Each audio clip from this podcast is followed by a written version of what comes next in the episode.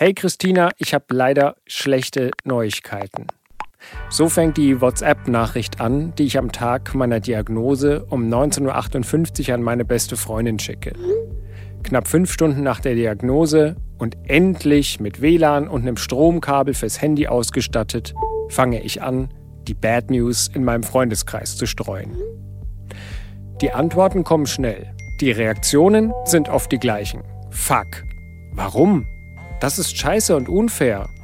Im ersten Moment sind die Leute natürlich erstmal genauso schockiert wie ich, wenn nicht sogar noch mehr. Und ich weiß, wie hart und überfallartig meine Nachrichten sind, aber was ist die Alternative? Und wie war dein Tag? Im Büro immer noch so stressig? Ach ja, bei mir geht's. Hab Leukämie, aber sonst ist alles tutti.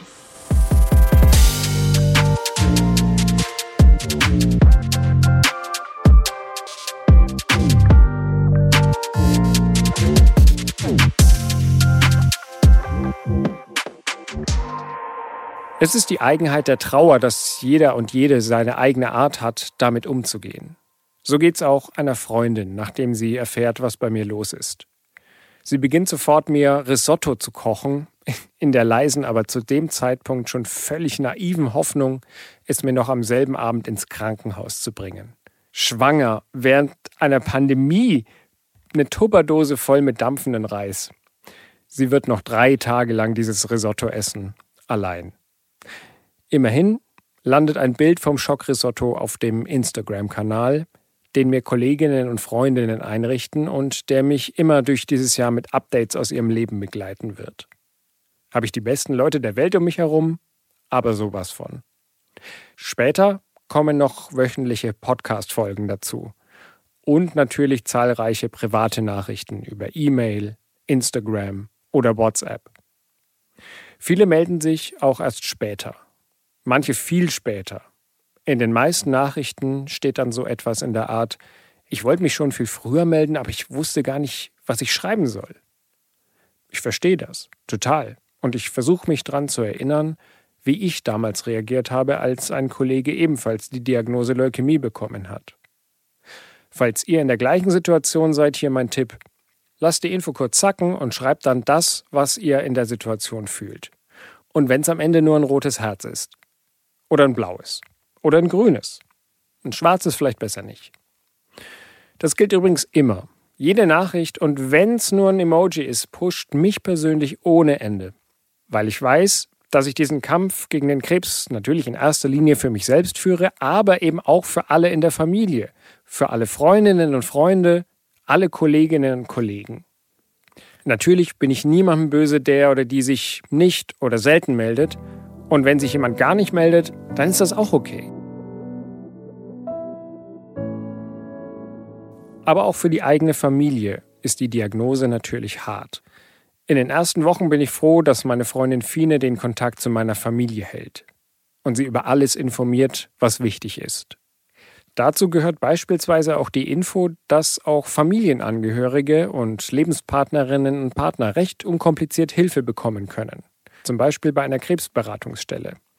Und da mal ein Gespräch zu suchen, ist sicher nicht verkehrt. Ob man das dann öfter haben will oder nicht, das kann ja jeder und jede für sich selbst entscheiden. Aber bitte keine falsche Bescheidenheit und kein, ich brauche doch keinen Psycho-Onkel, ich bin nur nicht bescheuert. Ich finde es völlig okay, wenn man in so einer krassen Situation Hilfe annimmt. Auch wir werden überschüttet mit Hilfsangeboten und auch ich brauche Zeit, um sie dann auch wirklich anzunehmen was auch immer wir brauchen würden, eh, wir würden es von unseren Freundinnen und Freunden bekommen. Und sie halten auch, was sie versprechen. Ich werde ins Krankenhaus gefahren oder abgeholt, um nicht mit irgendeinem Taxifahrer, der im Zweifel seine Maske straight unter der Nase trägt, fahren zu müssen. Sie waschen Wäsche für mich und bringen sie mir wieder vorbei. Sie schicken mir eine Basecap für die ausfallenden Haare ich bekomme ein Alles wird gut Kunstwerk aus Scrabble-Steinen gebastelt, das mich, wie die Cap, noch heute begleitet. Ich werde zugebombt mit Süßigkeiten, Büchern, Knabberzeugs. Irgendwann muss ich mal eine Fuhre an Geschenken abtransportieren lassen, weil ich auf meinem Beistelltisch gar keinen Platz mehr habe und sonst mit dem siebeneinhalb Tonner nächstes Mal nach Hause müsste. Und gleichzeitig hat niemand Erwartungen an mich. Auch ich werde manchmal Tage brauchen, um zu antworten. Ich werde Telefon- oder Videogespräche ablehnen. Nicht, weil ich keine Lust habe, sondern ich habe schlicht und ergreifend keine Kraft. Die wenigen persönlichen Besuche, die ich haben kann, sind so anstrengend für meinen Kopf, dass ich mich danach erstmal ausruhen muss. Und trotzdem ist niemand böse, wenn ich mich erst später melde, wenn ich Gesprächsangebote ablehne oder wenn ich Leute bitten muss zu gehen, weil sich meine Birne anfühlt, als hätte jemand Fruchtmus draus gemacht. Niemand, wirklich niemand ist mir jemals böse. Oder wie ein sehr guter Freund von mir eines Tages sagen wird, du hast Krebs, du darfst alles. Dieses starke Netzwerk wird mich durch die Therapie tragen. Das Gefühl, nicht alleine zu sein, hilft mir ungemein. Und als letztes Sicherheitsnetz sind immer meine Eltern und Fine eingespannt. Wenn gar nichts mehr geht, springen sie in die Bresche und retten mich das ein oder andere Mal vor einem ganz tiefen Fall. Und auch wenn es in meiner Zwei-Zimmer-Wohnung zu dritt oder dann auch viert immer recht kuschelig wird, ist es wichtig, dass meine Eltern immer wieder mal kommen. Auch um Fine mal Raum für sich zu geben, mal abschalten zu können und frei zu haben. Die Dankbarkeit, die ich für meine Eltern, für Fine oder auch meinen Bruder empfinde, der sich dann 350 Kilometer entfernt bei meinen Eltern daheim ums Haus kümmert, lässt sich nicht in Worte fassen. Und das sind auch Momente, wo ich beginne zu reflektieren, wo ich mich ärgere, dass ich zu Hause zu wenig Zeit mit ihnen verbracht habe. Oder mich über Kleinigkeiten aufrege, die es eigentlich nicht wert sind. Aber so ist es nun mal mit Eltern. Sie kennen das schließlich auch von meinen Omas. Aber mir hat es total bewusst gemacht, wie wichtig für mich ein harmonisches Familienleben ist. Und gerade in der Situation ein so elementarer Baustein in meinem bunten Bauplan des Wiedergesundwerdens. In dieser besonderen Folge möchte ich gleich mit zwei Menschen sprechen, die mir dieses Jahr in der Klinik gerettet haben. Meine beste Freundin Christina und meine Freundin, Lebensgefährtin, Partnerin, nennen sie wie ihr wollt, Fine. Ihr kennt sie schon aus den ersten Episoden dieses Podcasts. Ich nenne sie oft auch meine Lebensretterin, denn ohne sie hätte ich das sicherlich nicht überlebt. Andererseits hatten auch manche Ärztinnen und Pflegerinnen Glück, dass sie Fine überlebt haben, aber dazu später mehr. Ich freue mich wahnsinnig, dass ich viele Menschen in diesem Podcast versammle, die mir extrem durch dieses letzte Jahr geholfen haben. Und eine davon ist meine beste Freundin Christina. Hallo Christina. Hi Max.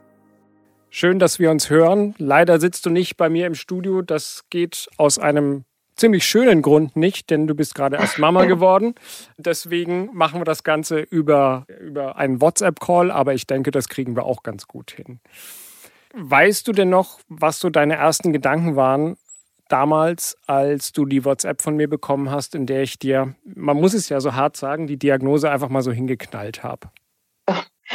Ja, äh, das ist tatsächlich ein Moment, den ich wahrscheinlich äh, nie vergessen werde, weil der äh, so krass und so intensiv war. Und ähm, ich weiß noch, dass ich ähm, saß äh, mit meinem äh, Mann auf dem Sofa und wir haben eine Serie geguckt und ähm, ich habe gesehen, dass du geschrieben hast und habe aber das Handy halt einfach äh, ja nicht beachtet, weil ich dachte, ach, da gucke ich irgendwie nach der Folge drauf und habe dann nach der Folge drauf geguckt und die Nachricht fing, glaube ich, an mit den Worten, liebe Christina, ich habe leider schlechte Neuigkeiten.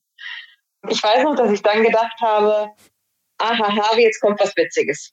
Oh. Du hast mich noch nie mit liebe Christina angesprochen, so. Und ähm, äh, es war einfach so, dass ich dachte, nee, jetzt kommt irgendwie sowas, liebe Christina, ich habe leider schlechte Neuigkeiten, ich habe im Lotto gewonnen und du kriegst die Hälfte ab.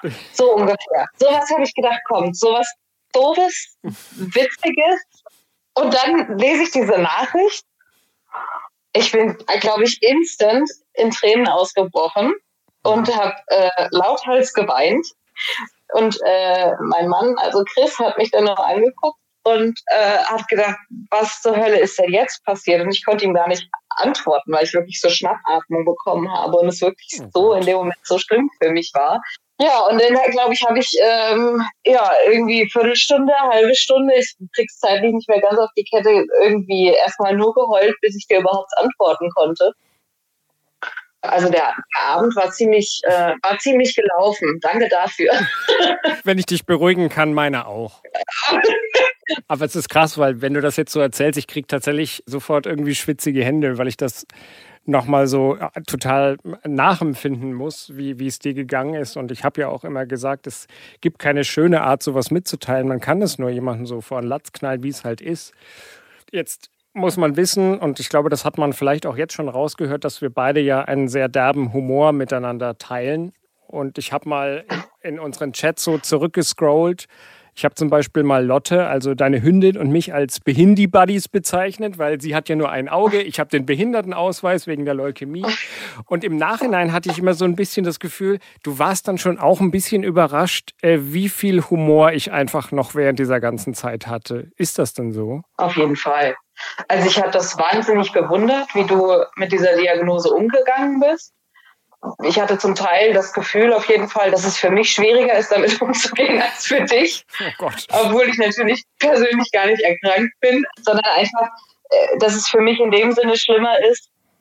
Du bist so ein rationaler Typ Mensch irgendwie auch. Und ähm, ich bin halt ja in allem sehr emotional. Und ich hätte mit so einer Diagnose, glaube ich, nicht so umgehen können, wie du das getan hast.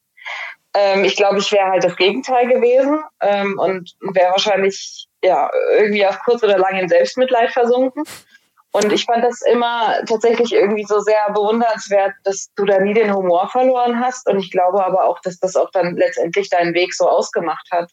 Du warst ja auch eine der wenigen, wirklich sehr, sehr wenigen Menschen, die mich im Krankenhaus besuchen durften, konnten. Ja. Jetzt kennen wir uns ja auch schon sehr lange und haben uns zehn Jahre lang altern sehen. Ähm, ich kann mir aber vorstellen, dass der erste Moment, als du mich da im Krankenhaus gesehen hast, und das war ja dann, ich war da ja schon relativ lange da, hatte keine Haare mehr, das Gewicht hat auch nochmal gelitten, dass dieser Anblick schon vielleicht auch komisch war. Erinnerst du dich da noch dran, an diesen Moment zum ersten Mal, als du im Krankenhaus warst und die Tür aufging und du mich gesehen hast? Ja, ich erinnere mich da auf jeden Fall auch noch dran. Ähm, das war schon heftig. Ähm, ich habe in dem Moment natürlich, äh, wenn ich ganz offen sprechen darf, gedacht, ach du Scheiße. Also du sahst halt einfach extrem krank aus und ähm, ich hatte dich lange nicht mehr gesehen. Das letzte Mal, als ich dich gesehen habe, sahst du noch aus, wie du immer aussahst und hattest nur von ein paar Bauchschmerzen geredet, so ungefähr. Ja ja, dann habe ich dich so wiedergesehen und das war natürlich ein Schock. Das war einfach krass und ich habe auch, äh, glaube ich, noch sofort gemerkt, dass mir irgendwie die Tränen in die Augen geschossen sind. Mhm. Und ich dachte dann aber nur, okay, das jetzt beruhig dich. Du musst jetzt, du kannst jetzt nicht hier hingehen und heulen, sondern du musst jetzt auch irgendwie eine Stütze sein und positiv sein und habe mich dann halt irgendwie so zusammengerissen. Mhm. Weißt du denn noch, was dir während dieser ganzen Zeit, wir haben ja dann doch relativ viel Kontakt gehabt, sei es über äh, WhatsApp oder auch mal Videotelefonie oder was auch immer. Weißt du noch, was dir so in der Zeit geholfen hat, da mit der Situation irgendwie klarzukommen? Also ich habe da tatsächlich ganz viel mit meinem Mann drüber geredet immer wieder. Das hat mir so ein bisschen tatsächlich geholfen, weil auch er ähm, ähnlich wie du rationaler ist und ähm, mir da ja irgendwie immer wieder eine andere Sichtweise drauf gegeben hat und so das für mich ganz alleine irgendwie zu verarbeiten, das äh, hätte ich wahrscheinlich nicht so gut hingekriegt. Ähm, und deine Art, wie du damit umgegangen bist. Mhm. Weil ich dann immer gedacht habe, okay, also wenn, wenn Max das jetzt kann, wenn Max da jetzt so viel Humor reinbringen kann, wenn Max das jetzt positiv sehen kann, dann wirst du das jetzt hier wohl auch noch gerade so schaffen. Also hat der Humor nicht nur unsere Freundschaft ausgemacht, sondern auch damit auch geholfen, sozusagen zusammen diese Krankheit zu bekämpfen. Auf jeden Fall.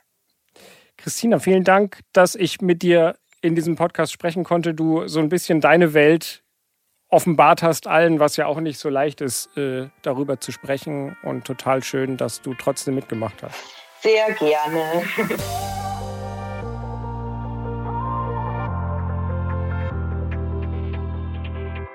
Ich habe es ja am Anfang schon angekündigt. Ich werde heute auch mit Fine sprechen, meine Freundin. Hallo. Hallo. Schön, dass du da bist. Was komisch ist, äh, die eigene Partnerin im Podcast zu begrüßen. Aber äh, du warst ja schon in den ersten Folgen sozusagen zu hören im Podcast und hast da den Tag der Diagnose aus deiner Sicht zum Beispiel geschildert. Jetzt wollte ich aber unbedingt auch mit dir sozusagen nochmal direkt sprechen, um ein bisschen mehr Eindrücke auch zu vermitteln und möglicherweise auch Dinge zu erfahren, die ich bis jetzt noch gar nicht weiß. Denn du bist ja am Anfang, nachdem dann klar war, dass das was Größeres wird, dass ich nach Heidelberg auch verlegt wurde, wurdest du so die erste Kontaktperson für alle anderen Menschen, weil ich natürlich weder Zeit noch ja teilweise Lust hatte, allen zu antworten. Kannst du da noch mal so ein bisschen rückblickend draufschauen und uns mitnehmen, was waren da so Fragen und ja, äh, Worte, die andere gefunden haben, als sie mit dir so in Kontakt getreten sind? So im Einzelnen weiß ich das gar nicht mehr genau. Es war natürlich einfach, dass die Leute irgendwie geschrieben haben, dass das krass ist, was da gerade passiert und dass sie uns ganz viel Kraft wünschen und wenn wir was brauchen, dann sollen wir uns melden.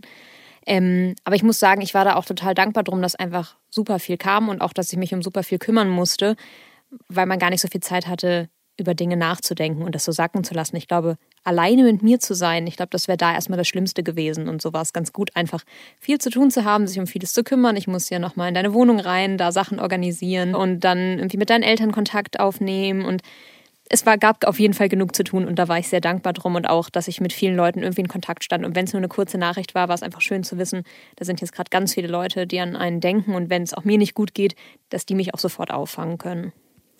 Du hast es angesprochen, der Kontakt mit meinen Eltern war ja wirklich so, dass ich mich komplett rausgezogen habe aus allem und eigentlich alles über dich lief und wir relativ froh waren, dass du sie schon auch persönlich kennengelernt hast äh, und man da nicht sozusagen in so eine blöde Kennenlernsituation plötzlich kommt. Vielleicht auch da nochmal die Frage, wie war das für dich so rückblickend? Wie, wie ist das dann mit den Eltern des Partners zu kommunizieren über eine Krankheit, deren Ausmaß man sich ja zu dem Zeitpunkt noch gar nicht vorstellen konnte. Es war tatsächlich so, dadurch, dass ich irgendwie sehr Medizin- und Biologieaffin bin, fand ich das tatsächlich auch sehr spannend, mich in das Ganze reinzufuchsen und dann zu versuchen, diese ganzen Zusammenhänge zu verstehen und es dann irgendwie auch noch für andere greifbar zu machen. Und ansonsten, ja, habe ich ja eigentlich auch nur das, was du mir erzählt hast, was ich dann vielleicht noch so ein bisschen nebenbei gegoogelt habe, irgendwie so zusammengefasst und dann an, an sie weitergereicht und äh, in der Hoffnung, dass sie irgendwie so ein bisschen im Bilde sind von dem, was, was da gerade passiert. Hast du eigentlich auch bewusst gefiltert und manche Informationen nicht weitergegeben? Tatsächlich habe ich das, ja. Also als ich erstmal gesehen habe, dass und auch, glaube ich, mit der Ärztin da schon gesprochen hat und sie meinte, dass es jetzt nicht der allerbeste Subtyp ist, den du da erwischt hast bei der Leukämie, das habe ich deinen Eltern nicht so direkt mitgeteilt. Also nicht sofort zumindest. Wusste ich bis gerade eben auch nicht, dass dir das Na, gesagt es, wurde. Naja, es war so, dass. doch, sie hat halt gesagt, also die TALL ist irgendwie wohl ein bisschen die blödere, aber dafür hast du dann bei der. Bei der TALL, bei den verschiedenen Subgruppen, hast du die bessere erwischt. So in etwa. Und dann dachte ich so, okay, cool. Glück im Unglück. Man, man, das ist ja wirklich so. Man grabt dann alles, was sich irgendwie gut anhört in so einem Moment. Voll, voll. Und ähm, klar, das habe ich natürlich jetzt, ich glaube, ich habe auch manche Sachen dir nicht sofort erzählt, weil was soll ich dir jetzt in dem Moment, wo du im Krankenhaus liegst, noch sagen, ja, ja, die Chancen, also was ich jetzt hier gerade gelesen habe, schwierig. Ähm, und ich weiß aber auch nicht immer, ob ich dann die richtigen Sachen nachlese und das richtig verstanden habe. Also habe ich natürlich erstmal nur wirklich so die Infos, die ganz klar waren und wichtig waren. Da habe ich auch nichts beschönigt so. Ich meine, ich war auch, glaube ich, diejenige, die da eher so äh, die, äh, die ernsteren Töne auch angeschlagen hat dann mal, wenn, wo ich gesagt habe, lass uns aber auch mal über Dinge unterhalten, wie was ist aber, wenn dir wirklich was Ernsteres passieren sollte? Wie soll man damit umgehen? Also ich habe jetzt da nicht, nicht irgendwie ähm, Sachen äh, irgendwie gelogen oder Sachen krass zurückgehalten, aber man muss jetzt ja nicht mit allem sofort um die Ecke kommen, wenn man selber noch nicht zu 100 Prozent weiß, ist das so oder nicht, weil äh, ja, ich bin ja auch dann nur immer Informantin ähm, und gebe Dinge weiter und auch du wusstest ja noch nicht von Anfang an alle Dinge im Detail, die ich dann hätte weitergeben können. Du hast es angesprochen, du hast sehr viel organisiert und auch gerade gesagt, man muss sich auch mal über Dinge unterhalten, die ernster sind. Was wäre, wenn zum Beispiel? Und da kommen wir vielleicht auf ein Thema, was tatsächlich sehr wichtig ist, womit man sich als junger Mensch nicht befasst, das ist das Thema Vollmacht. Da bist du, glaube ich, auch nicht selber drauf gekommen, sondern auch über eine Freundin ja letztendlich. Genau, ich hatte noch eher, also das ist ja fast noch das wichtigere Thema Patientenverfügung oder was heißt wichtiger, aber Patientenverfügung, was äh, worüber man sich Gedanken machen sollte, was mit einem passiert, wenn man vielleicht in bestimmten Situationen ist, indem man sich dann keine Gedanken mehr drum machen kann. Aber klar, Vollmacht äh, war natürlich auch dann ein Thema, wo man gesagt hat, ja, ich muss ja irgendwie auf alles zugreifen können. Was ist, wenn du so schnell halt nicht mehr nach Hause kommst? Vollmacht bedeutet letztendlich, dass ich dir die Möglichkeit gegeben habe, alles zu tun. Alles zu tun. Und die gibt es auch heute noch. Das heißt, du kannst auf meine Bankkonten zugreifen. Du konntest meine Wohnungsübergabe zum Beispiel machen. Du konntest mich bei bestimmten Amtsgängen vertreten. Und das ist, glaube ich, etwas, was extrem wichtig ist, dass man das macht, weil es einfach mir selbst als Patient das Leben einfacher gestaltet und ich mich nicht selber um Dinge kümmern muss. Deswegen empfehle ich das glaube ich, schon jedem und jeder, der in so einer Situation ist, das zu machen. Das geht ja auch relativ schnell. Einmal so einen Vordruck äh, gibt es, glaube ich, überall im Internet runterzuladen und dann einmal zu unterschreiben. Und wichtig ist eben, es dann auch in der Krankenhausstation immer vorzulegen, damit die Bescheid wissen im Zweifel. Und auch immer nachfragen, zumindest war das bei mir der Fall. Die Patientenverfügung hatte ich gar nicht oder habe ich auch immer noch gar nicht. Nee, wolltest du nicht ausfüllen das ist auch ehrlicherweise einfach ein blödes Gefühl. Und ich wusste auch gar nicht, wie ich sie hätte ausfüllen können. Also dann plötzlich zu entscheiden, ja, was ist denn, im, im, wenn man es jetzt aufs Extremste spielt, sollen wir die Geräte abschalten oder nicht? Jo, äh, habe ich mir jetzt ehrlich gesagt keine Gedanken gemacht. Und ich will dann ja auch nicht irgendwie voreilig irgendwie irgendwas unterschreiben, nur damit es geregelt ist. Finde es aber hinterher vielleicht einfach blöd, auch wenn man es natürlich immer ändern kann. Mhm. Ja, es ist, glaube ich, so ein bisschen die Sache bei einer Patientenverfügung, dass es ist ja nicht so, dass nichts mit einem passiert, wenn man dann in so einer Situation ist, wenn man die nicht hat. Es geht nur darum, dass man natürlich äh, diejenigen, die das dann entscheiden müssen, in eine Position bringt, wo sie dann das Gefühl haben, vielleicht entscheide ich jetzt nicht so, wie die Person das gerne gehabt hätte. Also wer das nicht hat, muss keine Sorge haben, dass einfach so die Geräte abgeschaltet werden, sondern ähm, dann weiß man halt einfach nur nicht, wie derjenige das gerne hätte. Aber ich kann grundsätzlich sagen, ich finde es super wichtig, über diese Themen auf jeden Fall zu sprechen. Wenn du dann sagst, ja, ich will das jetzt nicht, ich kann das nicht irgendwie entscheiden oder mag das nicht entscheiden. Aber ich glaube, es ist wichtig und auch so Dinge wie Sterben und Tod irgendwie mal anzusprechen. Ich glaube, ich habe es ein, zweimal gemacht. Mhm. Ähm, einfach weil ich auch da wichtig finde zu wissen, was wünscht sich der andere dann für sein ableben, was ist, soll danach passieren ähm, oder überhaupt, dass man das Thema anspricht, glaube ich, ist wichtig, aber es ist halt auch schwer. So, wann ist der richtige Zeitpunkt? Wie geht es dem anderen gerade? Wie kann man den damit abholen? Es gibt auch Leute, die können einfach gar nicht darüber sprechen.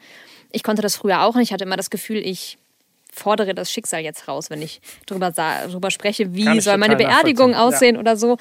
Und ähm, mittlerweile denke ich mir aber so, nee, das, äh, das, das führt nichts herbei. Es ist einfach viel besser darüber gesprochen zu haben, als wenn es dann zu spät ist und man denkt, shit, und jetzt stehe ich da und jetzt muss ich überlegen, möchte die Person verbrannt werden oder nicht oder wie auch immer. Das sind harte Themen, aber ich finde es super wichtig, da drüber zu sprechen. Und im Zweifel kann man dafür auch die Hilfe von Stationspsychologinnen und Psychologen in Anspruch nehmen. Wir werden in der nächsten und übernächsten Folge auch mit einer hier im Podcast sprechen und da auch ausführlicher drüber sprechen. Wo wir gerade im Großraum Kommunikation uns bewegen. Mhm. Ich habe eine E-Mail bekommen von Anja aus dem Westerwald. Die hat mir geschrieben und mich gefragt, ob ich das Thema Kommunikation mal in meinem Podcast ansprechen möchte. Das wird ebenfalls auch mit der Psychologin in den nächsten Folgen passieren. Und sie wollte wissen, aus deiner Sicht gesehen, welche Fragen gingen dir auf die Nerven oder welche Fragen hättest du gerne gehört? Gut. Und ich weiß, dass es tatsächlich, ich habe in meinem kleinen Notizbuch stehen, kann man die Frage, wie geht es dir als Leukämiepatient eigentlich sinnvoll beantworten? Und natürlich ist es schwierig, da eine richtige Antwort drauf zu finden, aber trotzdem kann man immer, oder so habe ich das gemacht, ja entscheiden, ob es heute ein guter Tag ist oder kein guter Tag und habe das entsprechend auch so kommuniziert. Ich meine mich aber zu erinnern, dass du auch mal zu mir gesagt hast, dass das die wahrscheinlich meistgestellte Frage war, wie geht's Max? Ähm, ja, also es sind grundsätzlich kann ich nicht sagen, dass es irgendeine Frage gab, die mich genervt hat. Ich finde es einfach immer schön, dann zu merken, da denkt gerade wieder jemand an einen und fragt, wie es einem geht.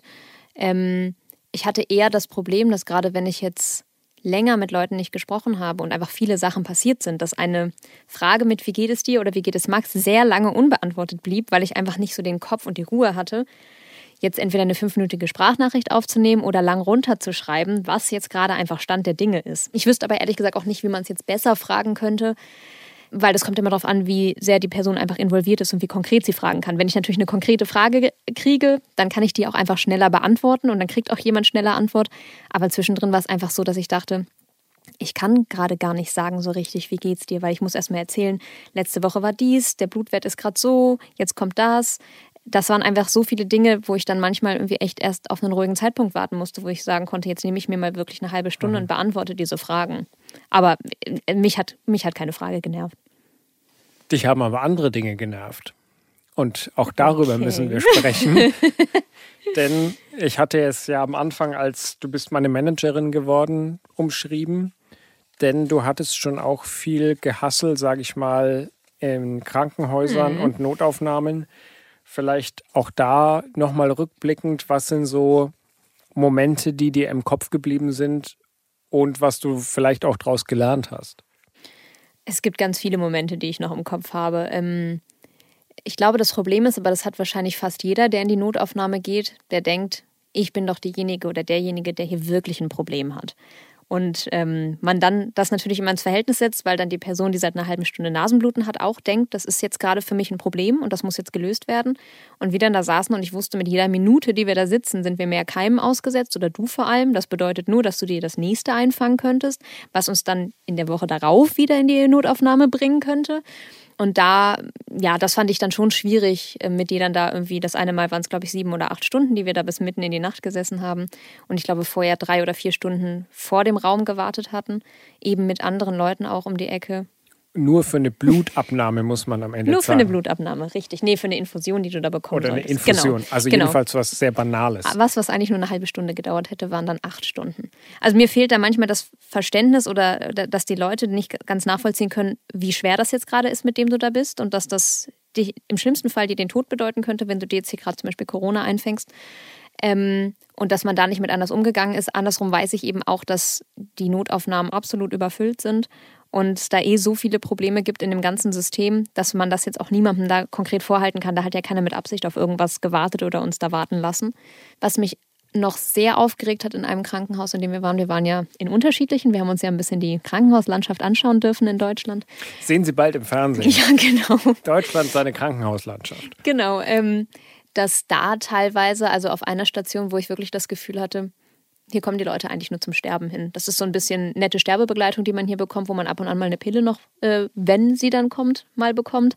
Aber ja, davon, ähm, wo du gerade auf Cortison warst und dann plötzlich äh, äh, da eingeliefert wurdest und es dann hieß, ja, das dauert jetzt aber erstmal, bis die Medikamente geliefert werden können. Und ich dann gesagt habe, ja, aber man kann niemanden einfach mal eben so auf Cortisonentzug setzen ich dann häufig Ärzte angefordert habe, die dann nicht kamen, dass ich teilweise auf den Stationen, obwohl ich im Zimmer saß, nebenan einfach an der Station angerufen habe, um da schneller jemanden zu kriegen, als wenn ich dann da stehe und einen Arzt ans Telefon zu fordern. Und es hat funktioniert? Und es hat funktioniert.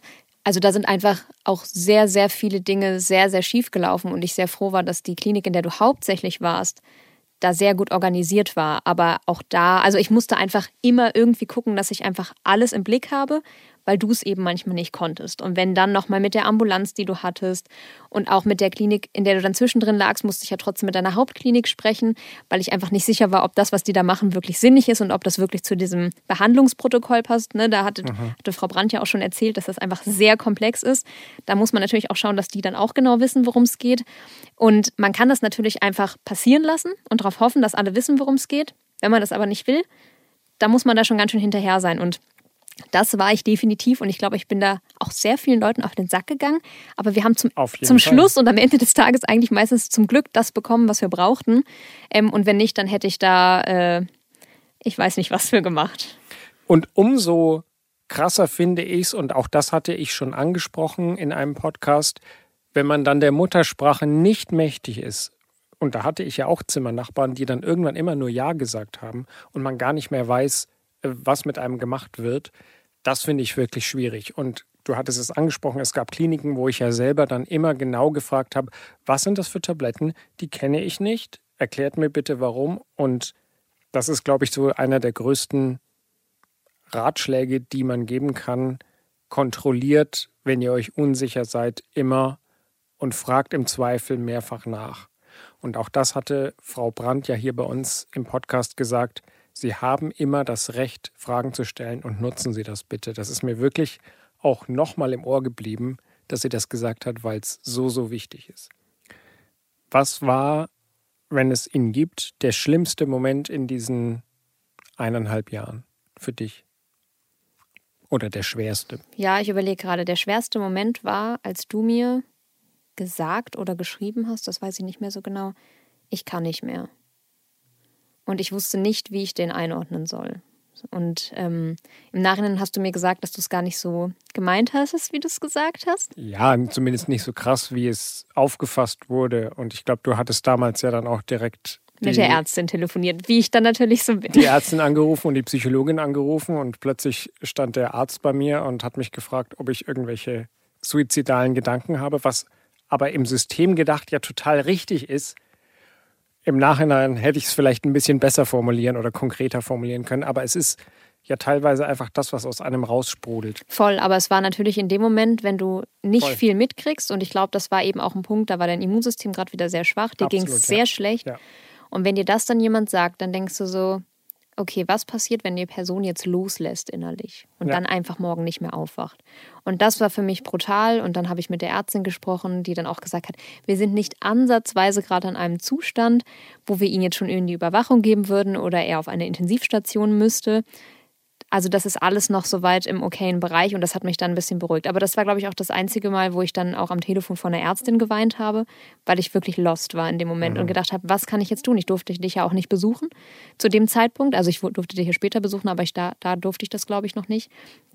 Und dann ist man völlig machtlos. Man kann nichts von weiter weg machen. Und das war, da kriege ich jetzt noch Gänsehaut, wenn ich das sage, weil das dieser Satz, ich kann nicht mehr, der war, der war schlimm. Darum lass uns diesen Podcast beenden mit der, Schönem. der schönen Erinnerung an diese eineinhalb Jahre? Was war da das, das Highlight, wenn man es denn so nennen mag?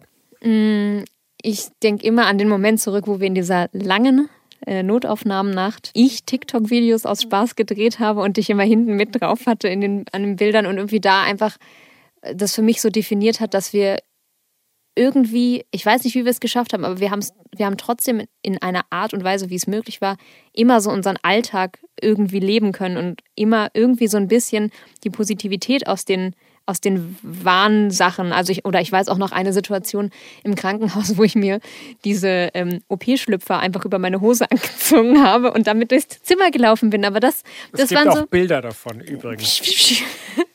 ähm, aber genau das sind die Momente, wo ich dann irgendwie also die habe ich jetzt eher im Kopf und ich habe auch vieles davon. Zum Glück, irgendwie hat mein Körper geschafft, das in, in eine imaginäre Kiste zu tun und etwas weiter hinten in meinem, in meinem Kopf zu, ähm, zu verstecken. Vielleicht kommt es nochmal wieder hoch, ich hoffe nicht. Aber äh, die Sachen sind mir eigentlich geblieben, wo ich eher das Gefühl habe, wie haben wir, äh, wie konnten wir einfach da trotzdem noch irgendwie so normal sein und irgendwie Alltag leben und da auch diese Seite nicht vergessen. Und man muss ja auch sagen, dass das alles, glaube ich, glauben wir, diese Beziehung ja auch nochmal ganz anders geformt und gestärkt hat. Und das ist, glaube ich, dann auch das Schöne und auch das Schöne für das Ende dieses Podcasts, dass es bei allem Schrecklichen, was passiert ist, am Ende auch seine guten Effekte hat.